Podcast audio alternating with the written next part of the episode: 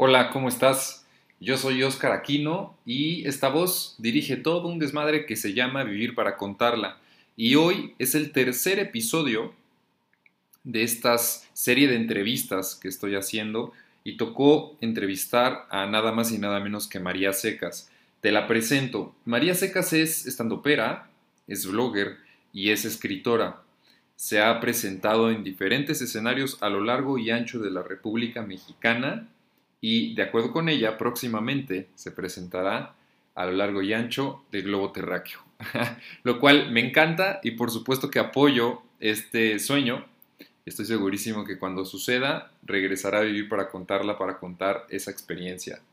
Y bueno, así como lo, como lo oyes de entrada, María Zacas es una persona muy abierta, receptiva.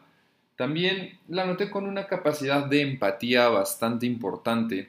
Y sobre todo algo que me llamó mucho la atención es que no es que el hecho de que haga reír a la gente signifique que no necesite disciplina.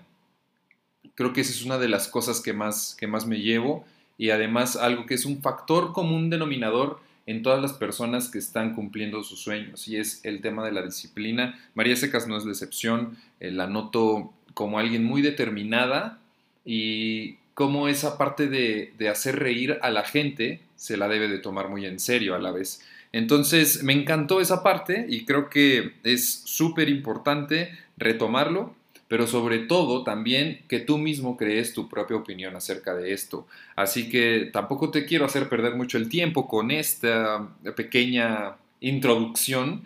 Es mejor que pasemos a la entrevista, que la escuches y que saques lo mejor de ella con tu propio con tu propia opinión. Así que te dejo con ella y que tengas un excelente día. Pues listo, ya estamos. María Secas. Hola. ¿Cómo estás? Muy bien, ¿y tú? Bien, también. Qué gusto, de verdad. ¿En serio? Gusto? Sí, tenerte. Bueno, ya teníamos platicando un ratito más de otros temas. De cuarcitos, de energías y así bien Sí, la verdad, súper chido, súper chido. ¿sí? Porque no, no me imaginé que, que el, de una comediante pudiera salir como estos temas, pero a la vez me da mucho gusto. Siéndote sincero, me da, me da mucho gusto, sobre todo porque yo estoy como súper clavado en ello.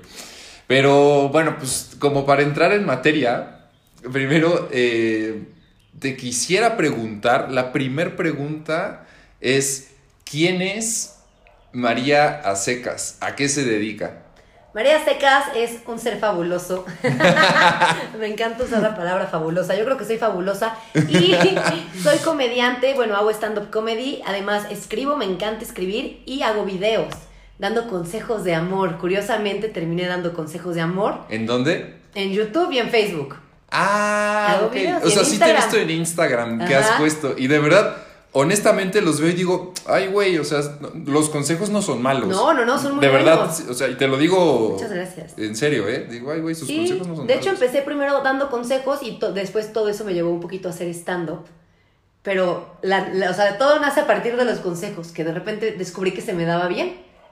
Y ya. Qué chistoso. Qué chistoso, ¿verdad? Porque mi vida amorosa es muy catastrófica, pero soy muy reflexiva, entonces meto la reflexión. Meto la experiencia más la reflexión, entonces a la gente le gusta como la honestidad, supongo yo. Sí, exacto. Oye, ¿y en qué momento eh, te diste cuenta que querías ser comediante stand-upera? Yo creo que siempre lo he sabido, o sea, de hecho me acuerdo, o sea, ahorita que ya hago stand-up, como que ya hago como memoria de cuando era chiquita, y desde chiquita me encanta contar chistes. O sea, yo era esta persona en las comidas familiares que se sabía todos los chistes. De ahí como que fui creciendo, quería ser actriz, quería hacer teatro, quería hacer, siempre quería hacer algo en el escenario. ¿Tomaste clases de...? Tomé clases de teatro, tomé clases de... No, de canto no, de todo lo que tenga que ver con teatro, me encantaba el teatro. ¿Fue por tu iniciativa o tus papás te dijeron, oye, te vamos a meter a clases de tal en la tarde? No, por mi iniciativa, de hecho a mis papás no les gustaba tanto, no me querían llevar a castings, después me entró una etapa de modelaje también les chocaba, así como que siempre buscando como escenario, que me vean, ya que sabes. Te vean. Y después llegó el final de la uni, estaba en el último semestre y yo justo había cortado con mi exnovio de toda la vida, saludos Raúl, este, y estaba súper triste, pero era muy chistoso porque estaba con mis amigos y los hacía reírse de mi tragedia. Pero de verdad se carcajeaba. ¿Eso, perdón, a qué edad? Eso fue hace dos años y medio, tenía 26 años. Ya. Hace, ajá, y entonces de la tragedia lo hiciste comedia. Ajá, lo hice chistoso y todos de verdad se morían de risa de mis anécdotas y me empezaron a decir mucho, deberías de hacer stand-up, deberías de hacer stand-up, deberías de hacer stand-up.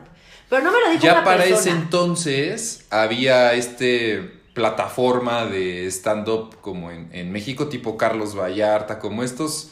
Sí la había, pero la verdad yo no conocía nada. O sea, yo desconocía el stand-up. No soy una persona que consume stand-up. O sea, en la tele me Ah, cuesta mucho trabajo ok. verlo. Me en shows, pues sí, me lo he hecho, pero no soy una persona que se meta a ver especiales de Netflix, que yo sé que debería hacerlo, pero no lo hago. Y de, de hecho, salió un casting así, estamos buscando estandoperos poblanos. Cuando la escena en Puebla estaba, era nada, no había nada. Y mis amigas, güey, ve, ve. Y me subí y dije, esto es para mí. O sea, fue la primera vez que me subí y dije, no mames, este es mi lugar. ¿Me explico? Y creo que soy muy afortunada en haber encontrado mi lugar. Porque mucha gente se pasa la vida o sea, intentando ser, intentando encontrar que les gusta. Y yo ya lo encontré. ¡Qué emoción! Eso es, o sea, podrías decir que eso es ajá, como lo que te llena, lo que. sí, por lo que me- práctica. O sea, ¿de verdad lo dirías así como que prácticamente por lo que naciste? Sí, yo creo que el stand-up es el amor de mi vida y además de ser el amor de mi vida, creo que es un parte mi misión de vida, ¿no? Yo creo que todos los seres humanos tenemos una misión de vida y yo creo que mi misión de vida es hacer reír a la gente. Qué chingón. Sí, entonces pues así lo logro, ¿no? También me gustan más cosas, pero el stand-up ahorita sí es como mi, mi novio número uno, hasta de cuenta. A quien lo procuras. y Al que lo procuro, al que lo cuido, al que le escribo, sí, Oye, y, definitivamente. en- y entonces el, el 20 a los 26 años que tienes esta ruptura amorosa, eh, la, la cuentas como con, con esta comedia y sale y todo. Eh, ¿Qué tiempo pasó de, de que te das cuenta que, que como que es lo tuyo y a convertirte en María Secas, o sea, en lo que eres ahora? Pasó, yo creo que pasó más o menos un año, un año y un cachito, porque fue muy difícil para mí encontrar, creo que todavía no termino de encontrar mi voz, pero para mí fue muy difícil porque yo soy una mujer muy liberal, ¿no? Tú ya me has escuchado en mis shows, a mí me gusta hablar Sí. mucho de la sexualidad femenina, soy Sí. súper grosera, tengo una parte muy masculina en mí que todo le termino viendo sexo, sexo, sexo, ¿no? Entonces yo quería hablar de eso, pero al principio hacía temas para agradarle a mi familia. Yo decía, "Eh, si me va a ver mi mamá, ¿de qué voy a hablar? Entonces empecé a escribir no para mí, empecé a escribir para la gente, lo cual es un grave error, para que la gente estuviera contenta con mi trabajo. Y llegó un punto de catarsis que dije, no me están gustando mis chistes, no estoy contenta, no estoy cómoda. Y ahí fue cuando empecé a escribir mi rutina sexosa. Lo primero sexoso que saqué, y yo estaba rayada, yo lo escribía y lo decía y yo, ¡ah!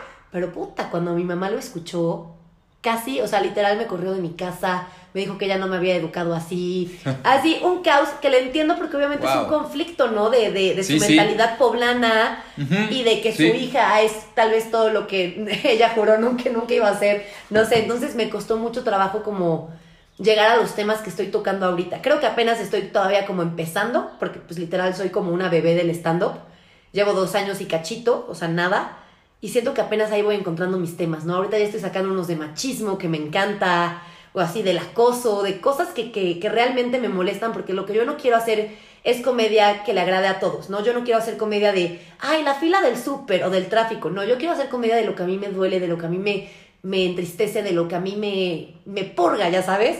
Ok. Y entonces eso es todavía más complicado porque no le va a gustar a todo mundo. Pero mientras te guste a ti, Ajá. ya estás del Sí, hay, hay, hay un.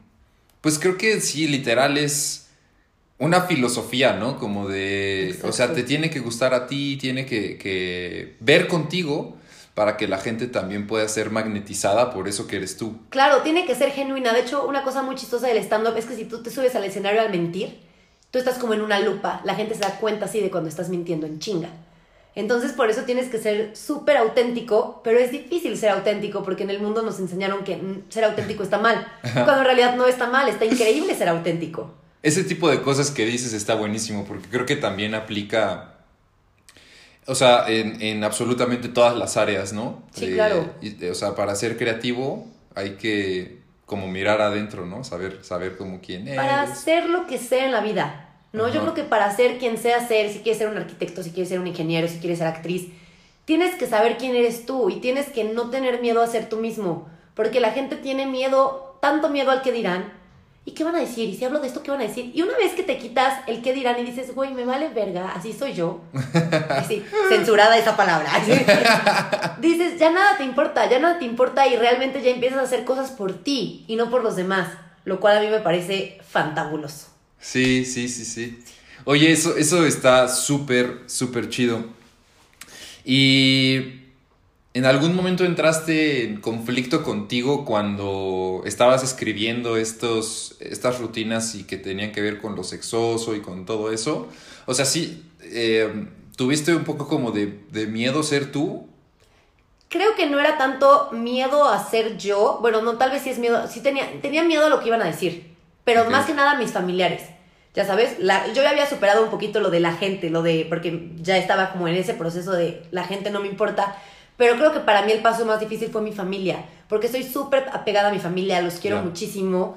Y como que sí, sí causó como un poquito de conflicto como en, el núcleo familiar, ya sabes. ¿Cómo es la relación ahí? Actualmente súper bien. Eh, yo creo que hubo un momento en que pensaron que mm, era, era un chiste, que pensaron que era broma que quería ser comediante. ¿Sabes? Entonces como que nadie me tomaba en serio, era como, yo ya me voy a mi show y todos, ajá, María. Y yo un día les dije, valórenme los fines de semana, porque yo ya voy a trabajar los fines de semana y después ya no me van a ver. Y ahorita que, que de repente estamos en una reunión familiar y les digo, ya me voy porque tengo show, una, una tía el otro día me dijo, tienes toda la razón, siempre nos los dijiste y yo no te creí. Perdón por no haberte creído, pero estoy tan orgullosa de ti, eres una chingona. Entonces como que mi familia ya hizo las paces, yo ya hice las paces con ellos, yo sé que ellos no me van a ir a ver y si me van a ver no me importa porque a mí no me da pena mi trabajo. ¿Sabes? Los que se pondrían incómodos serían ellos. Entonces, si no quieren ir, que no vayan, no pasa nada si ellos no vas a dejar de ser tú. Claro, mi papá sí me ha ido a ver, por ejemplo, mi papá y mi hermano. Mi mamá fue a los primeros que te digo que hacía para ella y de ahí fue esta controversia que tuve y que, que le dije que ya no estaba invitada nunca más a ningún show. Le dije, yo no quiero que vayas nunca más a ningún show y ahorita ya quiere ir. Ah, sí. ¿Y le, das permiso? Está castigada. Le dije que hasta mi especial de Netflix. Le dije, hasta mi especial de Netflix, pero. Hasta el especial la verdad es que ese, ese, ah, ese está chingón. Ese es parte de, tus sueños. Sí. Porque no son todos, seguramente. Hay muchos sueños. hay muchos sueños. Pero entonces, ya, si quiere ir, es bienvenida. Y algo, que amo de mi hermano es que obviamente va y hay muchas cosas que no le dan risa, que yo entiendo pero siempre está ahí, volteo y lo veo apoyándome y ya con eso, ya, con eso, ya con eso para mi corazón está contento. Sí, y es como, ay, lo amo es un buen hermano. Claro. Oye, qué chingón está sí. eso. Oye, cuando les dijiste a tu, a tu familia que valórenme cada fin de semana, tal y tal, ¿esto ya tenías tú fechas o, o de verdad fue como un tema de... Es que yo quiero tener los fines de semana para hacer lo que me gusta. ¿O, o eh, ¿cómo, es que, cómo es que te atreves a decirle a tu familia Valórenme los fines de semana. es que pasa algo muy chistoso. Yo me subo por primera vez al escenario y encuentro mi lugar. Me explico, o sea, dije, este es mi lugar. Ya. Yo ya me estaba graduando y como a las tres semanas me acuerdo que fui a comer con mi papá de como de graduación de ¿y qué vas a hacer? ¿No? El típico ¿y qué vas a hacer? La graduación de la universidad. De la universidad. A los 26 años. A los 26, sí. Y le digo, papá, voy a hacer stand-up. Se me queda viendo y me dice, ok, pero ¿cuál es tu plan B? Y me volteé y le dije, es que no hay plan B. O sea, una vez que yo me subí, yo entendí que no había un plan B que era lo que quería. Y a partir de ahí yo ya me empecé a visualizar y pues la vida de un comediante es trabajar jueves, viernes, sábado, a veces también martes, miércoles, sobre todo en la Ciudad de México que hay muchos shows. Pero yo ya me veía, me explico, o sea, como que nunca me he dejado de ver ahí a partir de que empecé. Entonces, pues pues por eso tuve los huevos de decirles, valórenme, familia. Sí, porque para ti fue literal ya un hecho desde el momento que agarraste el micrófono. Sí, sí, sí. ¿Y qué hubiera pasado si no te hubieras atrevido a agarrar el micrófono? Bueno, yo sé que habías, por lo que me platicas, yo sé que habías tenido como estos antecedentes de hacer reír y tal y tal, ¿no? Pero fue en el momento que agarraste el micrófono o, tuvo que pasar algo o algo así en, lo que dijiste, me vale madres, voy a hacer estando opera. ¿Fue justo en el momento del micrófono? Es que yo creo que, no sé, yo tengo esta idea de que el universo nunca se equivoca y que la vida te va llevando, obviamente no solamente la vida, tú y tus acciones también, ¿no? Entonces yo empiezo, porque yo nunca me he visto como una persona godín por mi personalidad, a mí no me gusta que me den órdenes, a mí me gusta mandarme, ¿no? O sea, a mí me gusta. Entonces dije, decía, quiero tele, pero la tele no me gusta porque te censuran. Después empecé a hacer mis videos de, de, sexualidad y de relaciones, porque siempre me ha gustado mucho hablar de sexualidad y relaciones. Y justo fue en ese trance cuando fue lo del stand-up. A mí lo que más me gusta del stand-up es que combina todas las disciplinas que me gustan. Combina la escritura, porque yo escribo mis guiones. Después viene la parte de actuación, que sería esta parte de dirección, ¿no? Como directora de cine. Aquí voy a alzar la voz y aquí voy a meter una voz así. Yo acabo de hablar así, güey. ya sabes. Y después llega la parte de ejecutarlo, de la actuación. Entonces es literal actuar, dirigir y escribir, que es lo que más me gusta. Y todo eso se conforma en el stand-up. Y además tengo permiso de decir lo que se me hinche el huevo con las palabras que yo quiera, como es María. O sea, no tengo. Mi trabajo es ser María en el escenario. O sea, yo voy a trabajar y voy a trabajar para ser María. Y eso me parece hermoso. ¿Te acuerdas de la primera vez que te subiste a algún escenario cuando eras niña? Este. Siempre, es que siempre me subía a todos los escenarios, pero a ver, de alguno en específico. Me acuerdo una vez, de hecho es una tontería, pero me acuerdo una vez de una ceremonia que me tocó decir las enfermerides de la semana. Que agarré el micrófono y me acuerdo que me tembló la mano y me tembló la voz horrible, así, hola, eh, lunes primero de septiembre, horrible. Y dije, nunca más me va a volver a pasar esto. Ah, ok. Ay, bien perrusca. Y eh, pero, pero, o sea, nunca más me va a volver a pasar, lo agarraste como un, me imagino, ¿no? Como un, la próxima vez que lo agarre, porque puede haber personas que les dio tanto miedo que dijeron, no me vuelve a pasar y no me subo al escenario. Claro. Es que yo sabía que, que era algo que me gustaba, pero sé que los nervios me traicionaron. Porque, porque estar enfrente de mucha gente es muy difícil pero tampoco es algo que te va a salir bien a la primera, ¿no? Y creo que mucha gente tiene como esta idea de que la primera vez que lo haces te tiene que salir bien y no es cierto, es como... Eso está buenísimo. Es, una práctica constante, o sea, el ser estandopero, el ser abogado, el ser arquitecto, el ser lo que sea... Es una práctica Es una práctica y el ser estandopero también es un estudio. También hay, hay una fórmula para escribir comedia, hay que leer comedia, hay que leer historia de la comedia, me explico, hay que ir a cursos, yo he ido a cursos de stand-up, de clown, de improvisación, otra vez de stand-up, ahorita voy a ir a uno de guionismo, o sea, como que nunca dejas de aprender. Y eso también es muy interesante, porque mucha gente dice, ay, se te ocurre, se te ocurre ahorita, y te subes y lo dices, y tú, güey, no. Sí, claro. Es bien perro, sacar cinco minutos de material es súper perro. Digo, tú lo sabes, sí me imagino, porque yo no, yo pues no, no, no, no lo he hecho, pero tú sabes lo, difícil que es. Lo que sí me queda claro y es que creo que es un factor eh, o como un común denominador de todas, eh, de todas las personas como que emprenden algo y quieren crear su propio camino, es que la gente no ve, y que eso es lo que, lo que a mí me gusta exponer aquí, la gente no ve todo el, el trabajo que hay para exponerte. Sí, claro. O sea, para, para para tú, en este caso tú salir al escenario y todo, todo lo que tuvo que haber pasado. O sea, imagínate desde niña cuando incluso hubo un, vamos, no sé si fracaso sea la palabra. No, sí es un fracaso, pero en el stand-up el fracaso está bien visto, el fracaso es lo que te forja. Claro, y yo creo que eso es en, todos los como ámbitos, ¿no? claro. y esa es ya un cliché y de tanto que te lo dicen, hay gente que ya incluso hasta lo rechaza, como el tema de es que eh, detrás del fracaso hay un gran éxito y como este tipo de cosas, pero creo que son muy ciertas. Es que es súper cierto. Sobre todo tú, o sea, vaya, me gusta, me gusta que, la gente, o sea, como tú que ya tiene como, como este camino ya hecho, lo diga. Porque para mí, y creo que para todos también es como un, ah, como, como renovar esa idea. Claro. Y hacerla mucho más vigente. Es que entender que se vale, que se vale a veces equivocarse. ¿No? Que se vale fracasar, que se vale que un día te vaya mal, o sea, porque no somos perfectos, nadie es perfecto y, y, creo que el aprender del error es muy importante, ¿no? O sea, por ejemplo, te puedo decir qué es lo que yo he aprendido del error. Yo tengo una voz muy fuerte y antes gritaba mucho en el escenario, ya no grito. Antes este, era muy insegura y no platicaba, ahora ya soy más segura. Este, no sé, antes solo, ahorita no es que sí hablo solo de sexo, pero ya tengo otros temas. No sé, o sea, vas aprendiendo sobre la marcha y también te das cuenta que cuando fracasas, ¿qué pasa si fracasas? Nada. Sí, no. No pasa nada. Igual ese día me fueron a ver al show 50 personas, igual y fracasé, igual y esas 50 personas no van a ser mis fans. Pero ¿qué pasa? Nada. O sea, no es el fin del mundo, no es el fin de mi carrera, no pasa nada. Buenísimo. Y eso está bien bonito de entender porque te quita mucho estrés.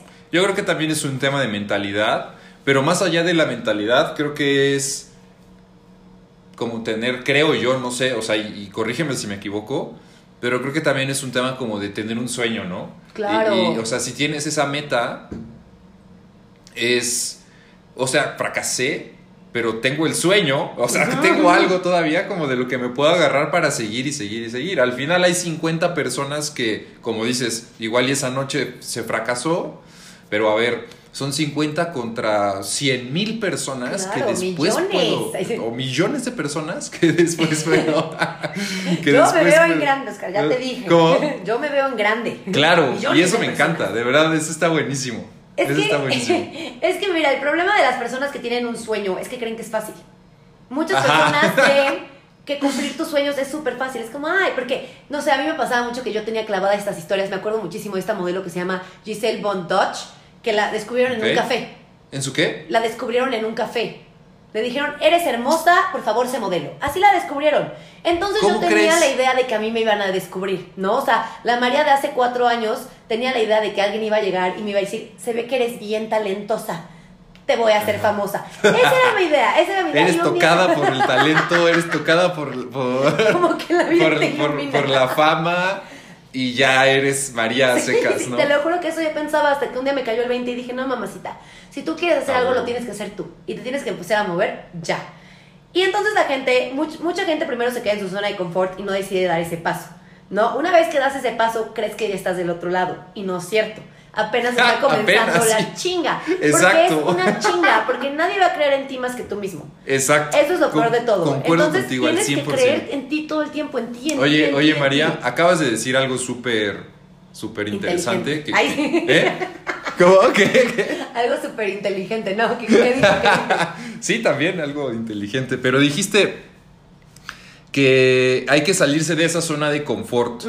Ah, ¿En qué momentos tú recuerdas el momento exacto o la situación en la que te saliste de la zona de confort? Sí, yo me salí de la zona de confort en el momento en que yo empecé a escribir. Siempre veía Sex and the City, veía, a Carrie Bradshaw, tal vez no sepas quién era, pero era una escritora. Yo decía, quiero ser como Carrie Bradshaw y escribir. Entonces un día me puse a escribir mi propio blog. De ahí salté a hacer los videos, porque a mí siempre me ha gustado la televisión, siempre me ha gustado estar enfrente de una cámara. Y dije, güey, nadie lo va a hacer por ti, ponte una cámara enfrente y empieza a hacer. Y es curioso porque lo empecé a hacer y se empezaron a ir moviendo cosas. Me explico, primero fue lo de la escritura, de ahí salté a la parte del video, que también pues yo escribía mis videos, Ajá. de ahí como que se acomodó todo y fue la parte del stand-up, pero me tuve que mover para que todo se moviera. Porque Lo si de, no- lo de los videos es antes de que tú salieras al escenario a los 26 años. Sí, lo, lo de los videos es mi tesis. Ok. Los videos son mi tesis, Ok. muy curiosamente, pero los empecé desde hace como... ¿Qué tendrán mis videos? Como cinco años, yo creo. Ya. Y era muy curioso porque no tenía nada de seguidores, nada. Y en eso otra vez, en esta ruptura amorosa, que realmente me trajo mucho esta ruptura amorosa, yo un día me estaba volviendo loca porque estaba en una relación tóxica de cortar y regresar y así. Y entonces hice un video y ese video se volvió viral. Y de ahí tenía mil seguidores y a la semana tuve cinco mil y terminé el año con veinte mil. Wow. O sea, una locura, pero entonces ahí entendí que es perseverancia, porque si yo me hubiera rendido al segundo video, porque también la gente cree que tiene esta idea que va a subir un video y se va a volver y viral. que se va. No. Ajá, sí está cabrón no, eso, es ¿no? chamba, es chamba, es persistencia, es no dejarlo, es ser constante, es creer en ti y no dejar de hacerlo. Ajá, y no dejen dejar de de hacerlo, hacerlo. amigos. Si tienen un sueño, piquen, piquen, Piquen, piquen. Porque sí. a lo que regresaba del punto anterior de, de esta parte de, de seguir tus sueños, es que mucha gente se baja del tren porque se rinden. Porque justo fracasan una vez o dos y dicen ya. Y no, vas a fracasar millones de veces, millones. Pero la gente que permanece y la gente que brilla es la que no se baja del tren. Así que no se bajen. Ese está súper chido, de verdad, María. Oye, y bueno, pues creo que aquí ya tienen un montón como de, como de reflexiones. Reflexionen a mi lado. Pero ahora te quisiera preguntar, así como en un tema mucho más directo, eh, ¿de dónde sale María Secas? El nombre María Secas. El nombre María Secas sale porque yo no quería poner ni el apellido de mi mamá ni de mi papá, porque no, no quería que pensaran que quería más a uno que a otro, ya sabes. Después me voy a volver en famosa y me van a conocer por el apellido de mi papá y mi mamá va a decir, ¡Ah! o mi, o mi papá va a decir, ¡ah, qué perra! Entonces, no, no, no, apellidos no. Y después me puse María Secas porque toda la vida siempre me preguntan, ¿cómo te llamas? Y yo les digo, María. Y me dicen, ¿María qué? Y yo les digo, María. Y me dicen, no, no, no, pero María Mercedes. Y yo, María. María Cristina. Y yo, María. Ah, María Secas. Siempre termina con un, ah, María Secas. Y yo, sí, María Secas. Y Y, por se eso quedó. se quedó María Secas. Creo que todos tenemos siempre como un speech para, para decir nuestro nombre, ¿no? Ajá. Es como- bueno, en mi caso es Eh, Oscar Aquino Cetina. Aquino con Q, Cetina con Z. Ajá, Así- ándale, ándale. y creo que todos tienen un speech para Sí. decir su nombre. Y tu speech, entonces, para decir tu nombre era. María, y la gente intentaba sacarme María, otro nombre. María porque a pesar de que muchas, muchas mujeres se llaman María, es muy raro que una solo se llame María. Es María Secas. Porque no tengo otro nombre. Si alguien tiene la duda, no tengo otro nombre. No, no, solo María. Oye, Ya, buenísimo. Me gustó, me gustó, me empezaron a decir María No, sí, María está bueno, eh, la verdad. La verdad. Sí, a mí me, me agrada ese, ese nombre. A mí Oye, también. y ya después eh, estás como en el medio y agarras el micrófono, empiezas a, a dar shows. Me platicaste hace ratito, como fuera del aire, que el primer año fue como muerto, que tuviste realmente muy pocos, muy pocos shows. Sí. ¿Quieres que desarrolle la idea? sí, sí, sí. El primer año que yo empecé a hacer stand-up, casi no había escena del stand-up en Puebla. Había solamente un grupo de comediantes que ya llevaban como tres años, pero yo no me llevaba con ellos. Y como que no hacíamos tanto clic, sí los conocía y así, pero no había tanta escena. Yo la verdad no sabía bien cómo moverme, era una bebé del stand-up. No sé, no sé ni qué hacía, la verdad, si te soy sincera, yo no sabía qué hacía cuando me subía al escenario. Y de ahí, este, el- al siguiente año cumplo un año y en el taller conozco, en un taller conozco a Son Bigotes, a Miriam Fraile y a Pablo Zacarías. Y al mes, no, y esa misma semana conozco a Jaime André Bretón, que Jaime es mi super partner, y de ahí me empiezo a llevar muy bien con ellos, hacemos un colectivo que se llama Equipo Titular. Y a partir de ese colectivo creamos lo que es un open mic. ¿Qué es un open mic para que la gente no sepa? Es como un karaoke, pero de comedia. Entonces todos los jueves en el ciego tú puedes ir a probar cinco minutos de material, lo cual te forja para que cuando vayas a un show tengas minutos sólidos, ¿no? Y entonces empecé a llevarme con ellos, empezamos a sacar más shows, empezamos a traer mucho comedia a Puebla, pero muchísima, y empezamos también nosotros mucho a ir a México. Mucho, mucho, mucho, y ya a partir, o sea, el primer año te estaba comentando que yo creo que me subí, no sé, 20 veces al escenario, a lo mucho, y ahorita este año me subo de una a tres veces a la semana, lo Wow. cual no tiene nada que ver. Entonces, del año pasado acá tuve un crecimiento impresionante. Y te digo que el primer año yo siento que, que sí hice, porque obviamente no es que no hice, pero muy, muy lento. Muy pero lento. así tenía que ser. Muy, muy Sí, exacto. Sí, ya después eh, como el efecto de bola de nieve, ¿no? Ajá, Un poco. exacto. Y ya conocí a la gente adecuada Ajá. para ir creciendo juntos, que eso también es muy bonito, ¿no? Exacto. Sí, como agarrar un, un equipo literal con el que te puedas apoyar. Creo que eso es básico, súper importante. Sí, y si tú creas escena en Puebla de shows, porque lo que pasa mucho con un comediante que estaba acá, bueno, que lleva mucho tiempo, es que él crea, creaba comedia solo para él y escenario solo para él. ¿no? Entonces, si, crece uno individual, pues crece uno individual lento, pero si hacemos que crezca toda la comedia en Puebla, pues crecemos todos. Entonces, eso está Y creo que también se crece más rápido. Bueno, Sí. siento yo, no sé. Claro, en equipo todo es más rápido. Eh, siento yo. Que de por sí es un proceso lento. ¿No? El stand-up es un proceso muy lento. Es que es como una carrera. Una vez a mí me explicaron, para ya ser medio picuda, medio picuda es como una carrera universitaria, cuatro o cinco años. y yo al mes ya quería ser Sofía Niño de Rivera a la cuarta Ajá, potencia, ya sabes.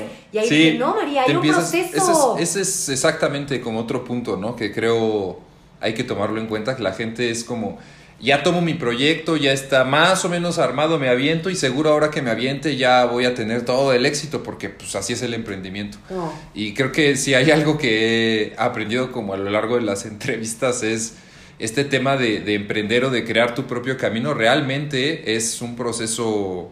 Es Lento. un proceso lento, es un proceso un poco, un poco largo. Es A un veces- proceso muy lento, pero creo que tienes que aprender a disfrutar el proceso, porque si todo el tiempo, no sé, yo antes, antes tenía un objetivo totalmente diferente al de ahorita. Cuando yo empecé a hacer stand-up, mi objetivo era... ¡Ay! Ah, Ustedes no prende. vieron la tecnología que acaba de suceder en esta casa, Dios mío. Se prenden las luces con el celular. Prendió las luces con su celular. Es que ya nos estaba buscando. Anonadada.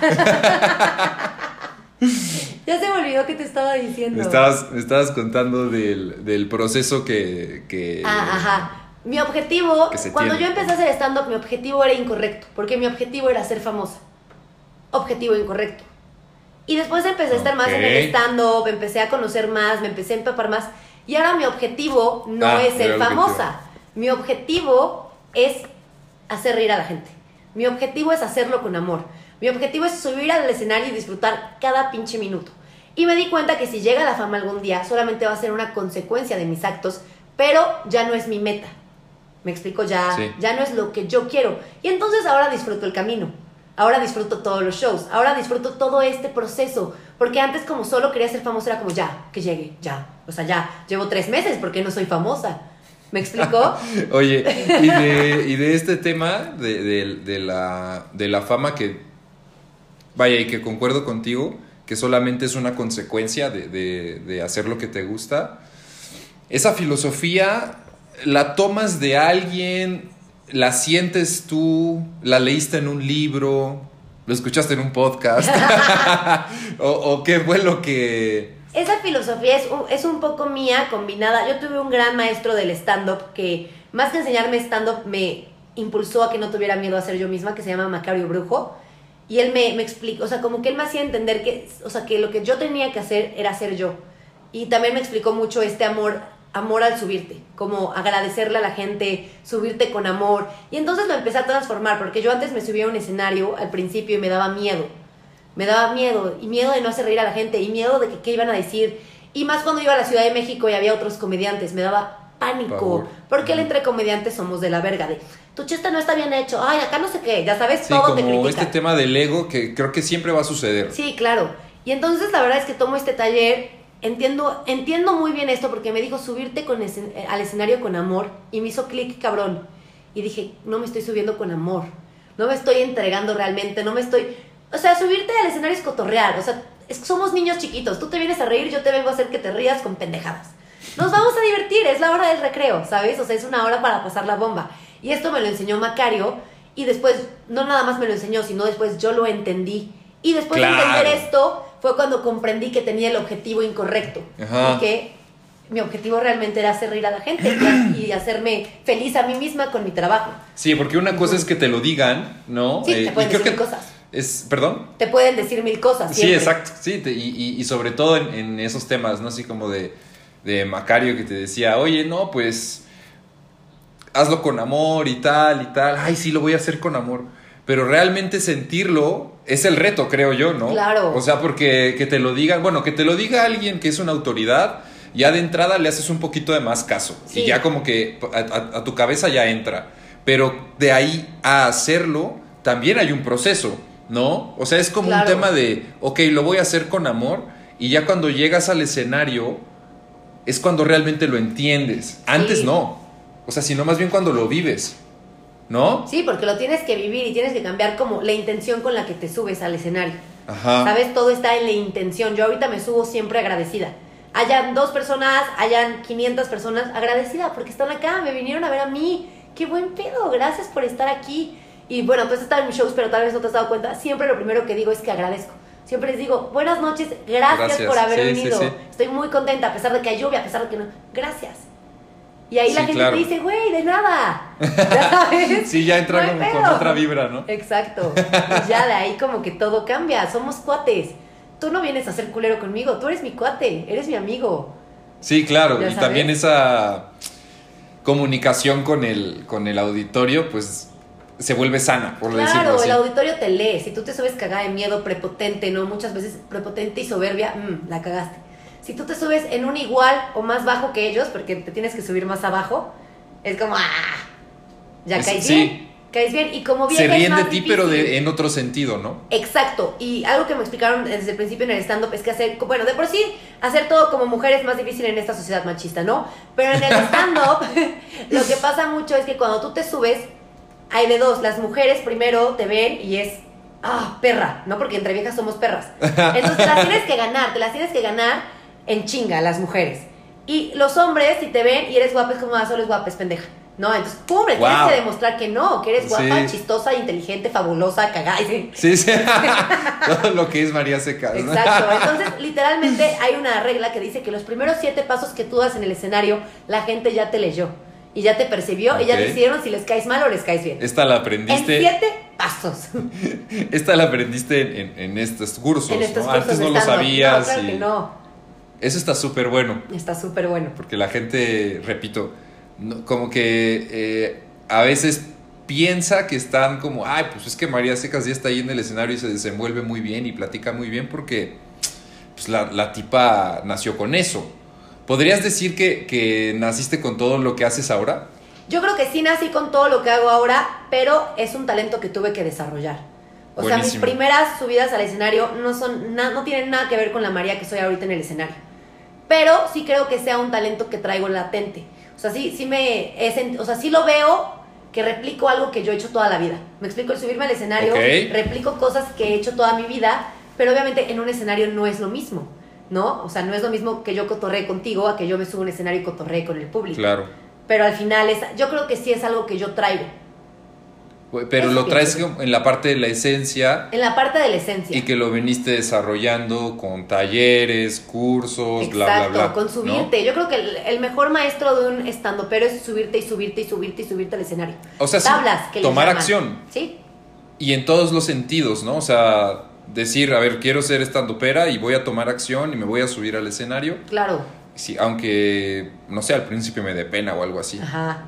¿no? Sí, aunque al principio me ponga muy nerviosa. Tus primeras veces mano. fueron, o sea, fue así como de, ay... Mis primeras veces me tenía que subir sumamente alcoholizada.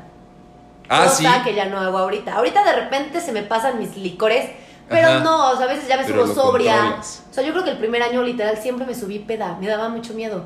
Me daba miedo no Wow. ser chistosa sobria. Eso me daba miedo, porque peda soy muy cagada. y decía, ¿Y qué "Igual, dijiste? O sea, me, me emborracho pues, y... me pongo hasta las chichis y me subo. Y eso ¡Wow! hacía, eso hacía. Y así era al principio. Así era al principio. Pero también, a ver, y, y- y si me equivoco, dime, pero también era como un tema de como negarte a ti mismo un poco, ¿no? Claro, Siento no yo. aceptar que soy chistosa, ebria, drogada, sobria. Exacto. Cuando realmente... Eso soy yo, yo soy chistosa, simpática, carismática, pero pues también es este proceso de... El stand-up es muy catártico porque como hablas de temas que te duelen, es mucho autoconocimiento, es mucho trabajar contigo, es mucho enfrentarte a ti, es muy interesante. Sí, claro. Yo creo que en general eso también lo tiene, ah, o sea, aparte del, del stand-up, eh, eso, eso, eso lo envuelve también el tema de la actuación, ¿no? Como desarrollar cierto personaje que no se desprenda de tu esencia. Claro, yo te- mi personaje cómico es María Secas. Yo tengo muchas personalidades, o sea, obviamente todas dentro de mí, pero tengo una que se llama Lola. Lola, es, Lola es mi alter ego favorito porque a Lola le vale madres lo que digan de ella. Lola es borracha, Lola es promiscua, Lola no tiene miedo, Lola, Lola es lo que todas las mujeres quisiéramos ser. Lola, no, Lola es la verga.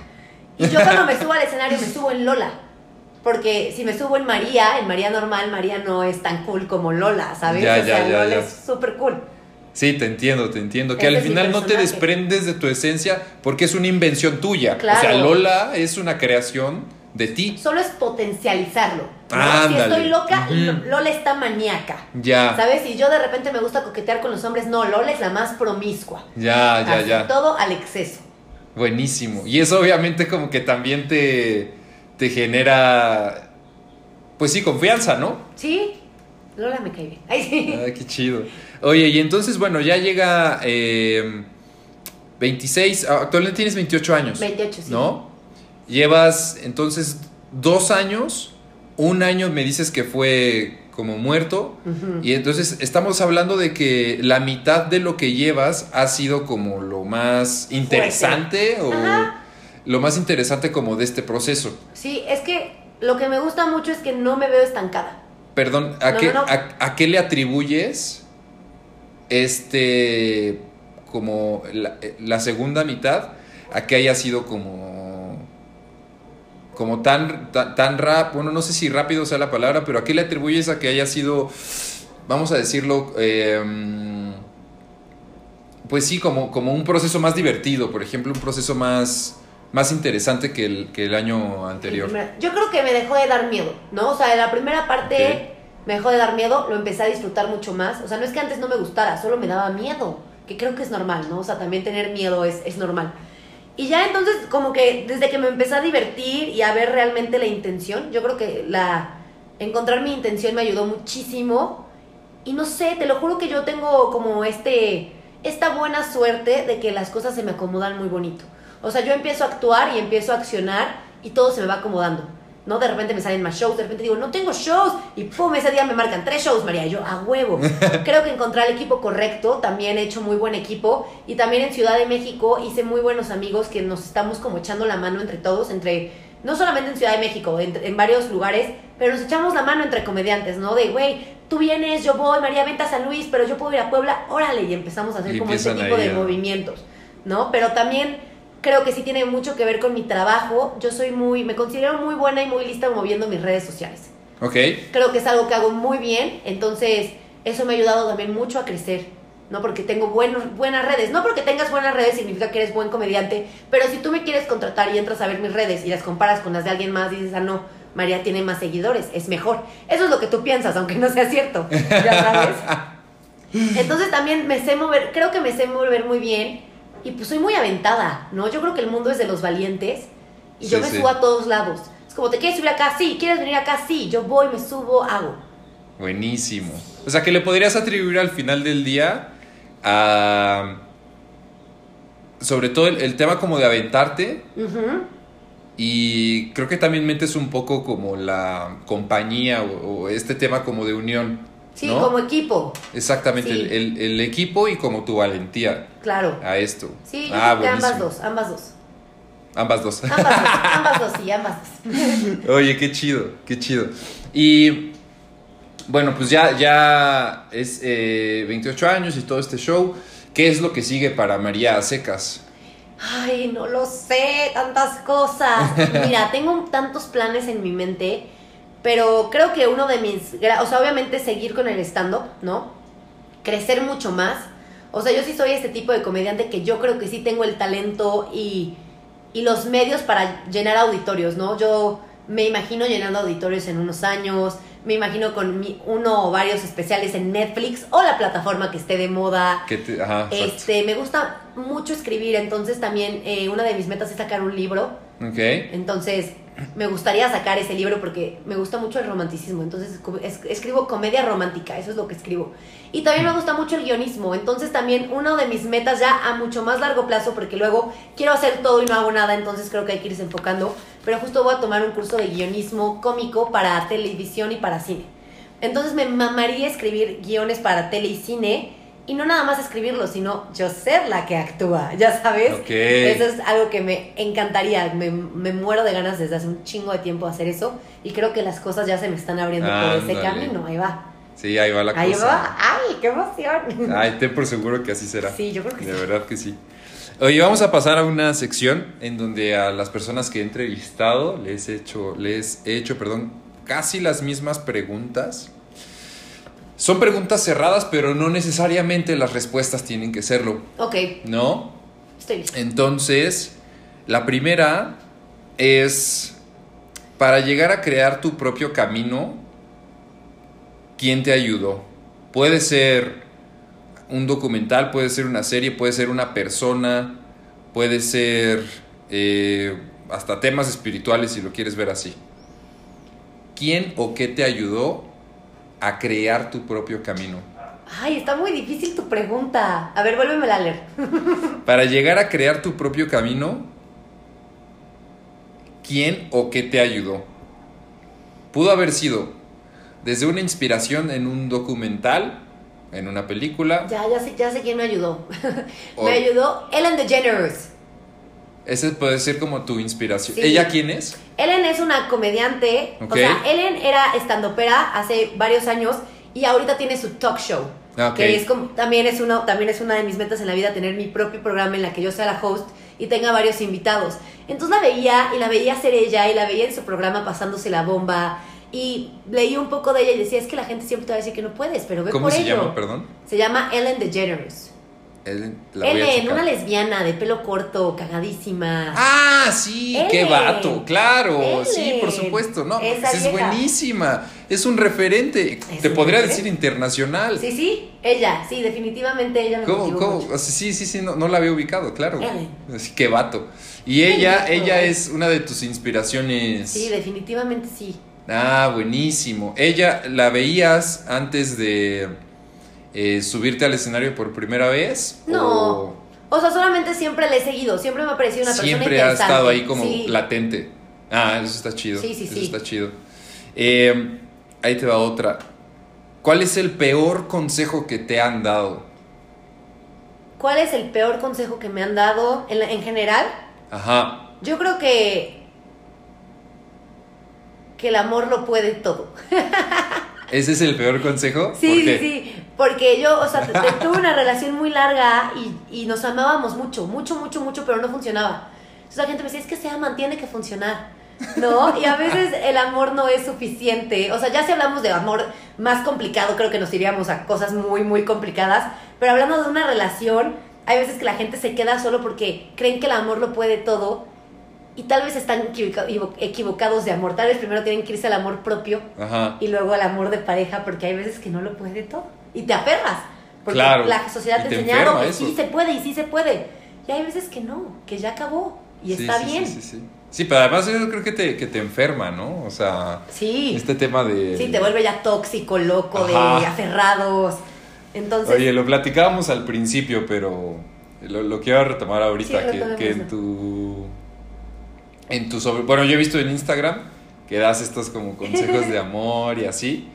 Y también por lo que me dices, que es, eh, en el video que se hizo viral fue también justamente de ese, justo, justo, de ese tema. de en algún momento, en algún momento quieres eh, como no dedicarte, pero pues sí hacer así como de eso algo más tuyo, como este tema consejera, porque como te decía al principio, yo realmente veo los consejos y digo, ay güey, o sea, sus consejos son buenos, no se me hacen malos.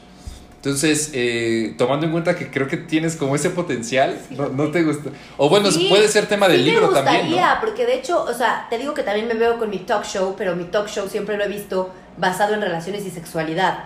Entonces, además de tener varias temáticas, yo siempre me imagino invitando a artistas, ya sabes, Ajá. y platicar justo de, de estos temas que nos pasan a todos, pero que luego tienes miedo a hablarlos, o luego tus amigas son súper malas consejeras y te dicen de, sí te quiere, cuando no te quiere y no le importas. Entonces, creo que tengo una manera muy peculiar, porque soy muy observadora.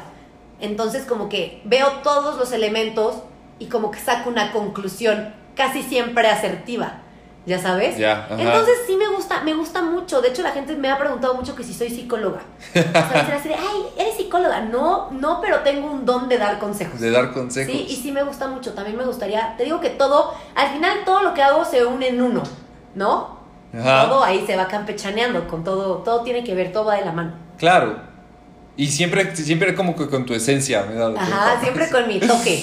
Ajá, sí, con tu toque de, no, le vales verga. así, Ajá, no sé. porque justo, justo te digo que fue mi tesis, o sea, mi tesis fueron estos videos de consejos, que si ustedes ven mis videos del principio estaba tronquísima, no encontraba mi esencia. ¿Cómo los, ¿Cómo los encontramos en YouTube? Busquen María Secas en YouTube y vayan a ver los primeros y me veo tronca, yo no sabía quién era, sabía que quería hablar, pero todavía me daba miedo por el qué dirán.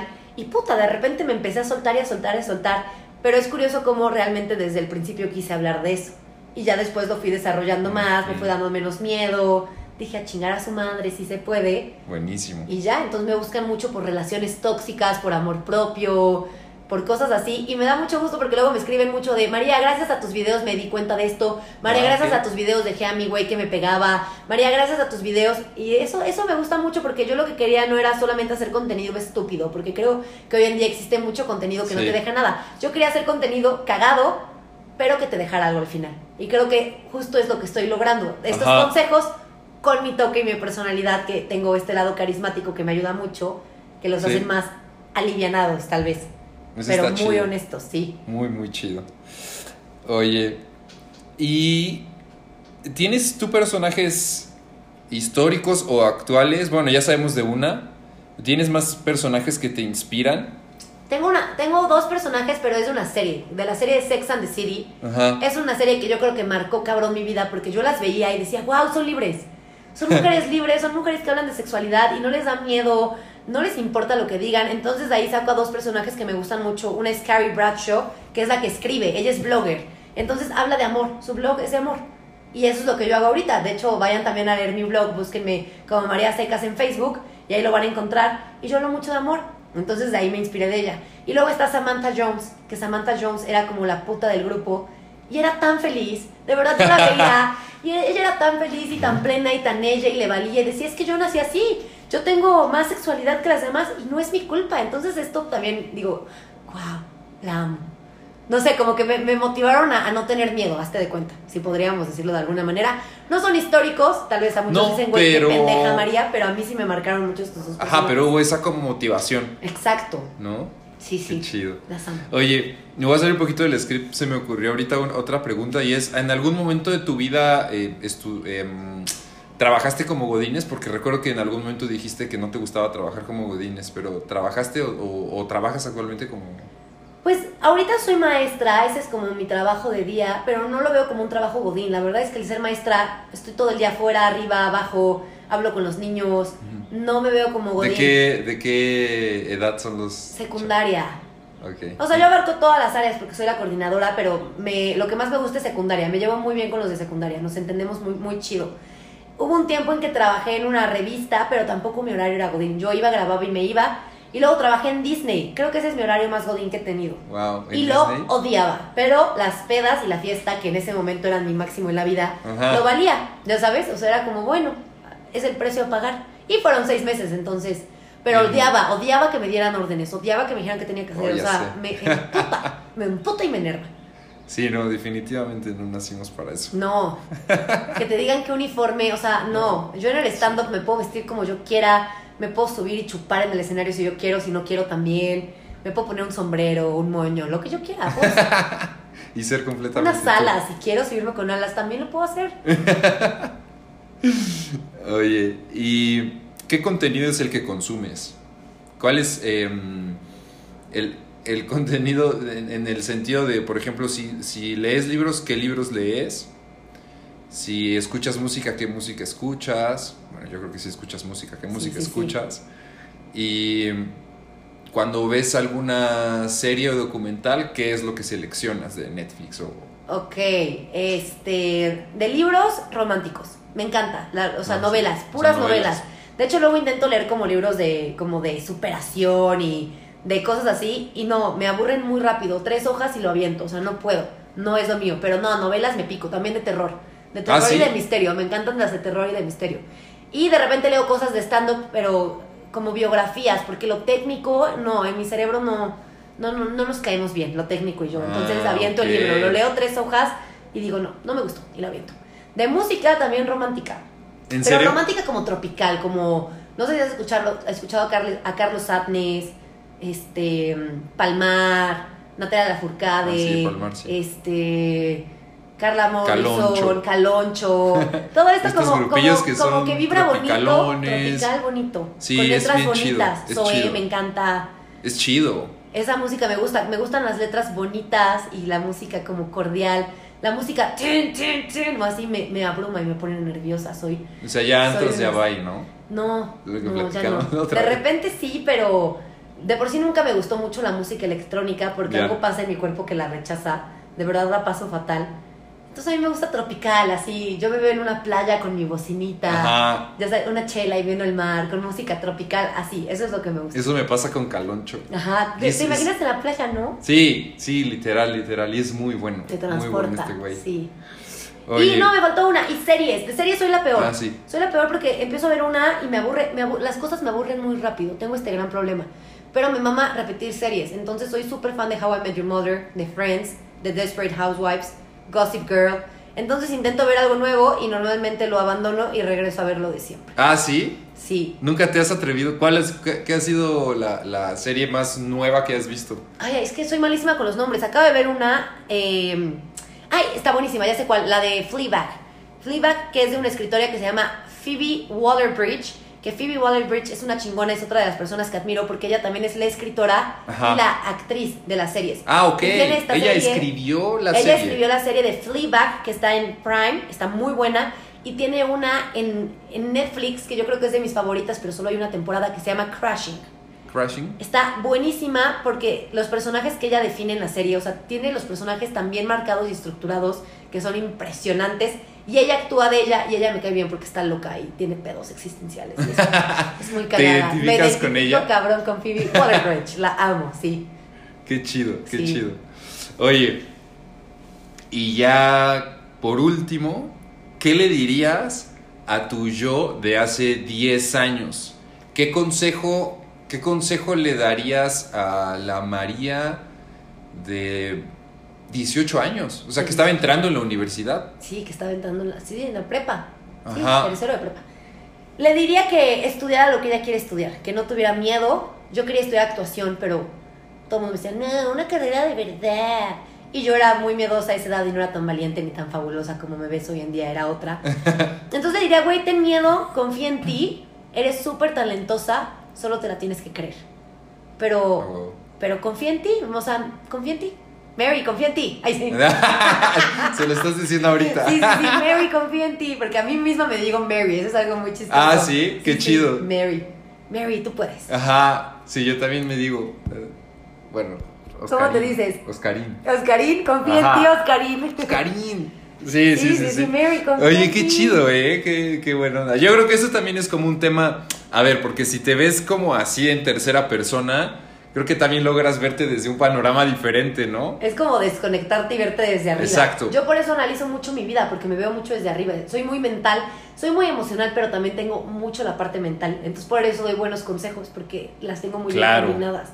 Claro. Eso me dijo mi psicóloga, ¿eh? Sí. No sé si sea cierto, pero eso me dijo ella. Que No, era eso muy está- lista. Y eso yo, está súper, súper bueno.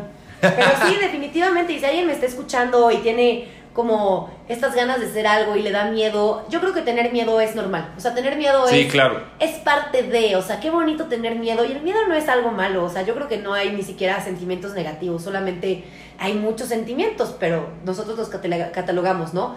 Pero tener miedo es bonito, háganlo, ¿no? O sea, háganlo. La gente les va a decir que no pueden, todo el mundo les va a decir que no puede, todo el mundo les va a decir que tengan un plan B. A la verga el plan B, a la verga todos. Confíen en ustedes, porque no hay mayor fan que ustedes. Cuando tú te tropieces, el único que te va a sacar de ahí eres tú. Y no porque solo tú creas en ti, no significa que no vas a tener días malos, ¿no? O sea, de Claro. repente yo hay días que me quedo viendo el techo contemplando, María, secas, realmente sí vas a hacer stand-up todavía, pero después entra mi otra parte, que es mi parte chingona, y es como, calla esa voz, porque tenemos como Claro. esta voz negativa todos, esta voz que, que, que te quiere como decir, no, no vas a poder. Entonces lo que tienes que aprender es a callar esta voz y decirle, no, vete vos, sí puedo. Sí, sí, sí, sí, sí. Pero lo que quiero decirles es que es normal que entren de repente en conflicto con ustedes mismos, siempre y cuando gane el poderoso y el iluminador. Claro. ¿No? Eso está buenísimo. Así lo es. Pues este mensaje seguro lo van a escuchar más o menos como 14 millones de personas. Uf, qué emoción. ya en famosa, mira. Entonces, oye, pues la verdad creo que nos vamos con un súper, súper mensaje de ti. Está súper chingón. Me da mucho gusto. Muchas gracias por haberme invitado a tu podcast. sí, claro. No, no, no, no me puedo despedir sin antes darte las gracias por el, por esta muy, muy buena entrevista divertida y también, la verdad, muy enriquecedora. Así que gracias, gracias No, María. por la invitación. Pues espero después, ya cuando tengas tu especial, cuando ya tengas tu programa y todo, nos Que me volvamos a de ti. encontrar y volvamos a hacer una entrevista ahora desde esa María. Uy, me encantaría. Y voy a aprovechar para decir mis redes sociales si no te molesta para Por que me supuesto sigan. que no, adelante. Síganme en todas mis redes sociales como arroba soy María A Secas, arroba soy María Secas, Twitter, Instagram, YouTube, Spotify, Facebook, eh, este, mm, Tinder también. Pues muy bien. Pues muchísimas gracias. De Realmente nada. creo que tenemos una súper, súper entrevista. Así que gracias por haber llegado hasta aquí. y compártanla, hijos de la chingada. Exactamente, compartan, compartan siempre la buena vibra y nos estamos viendo en otro episodio después. Chao.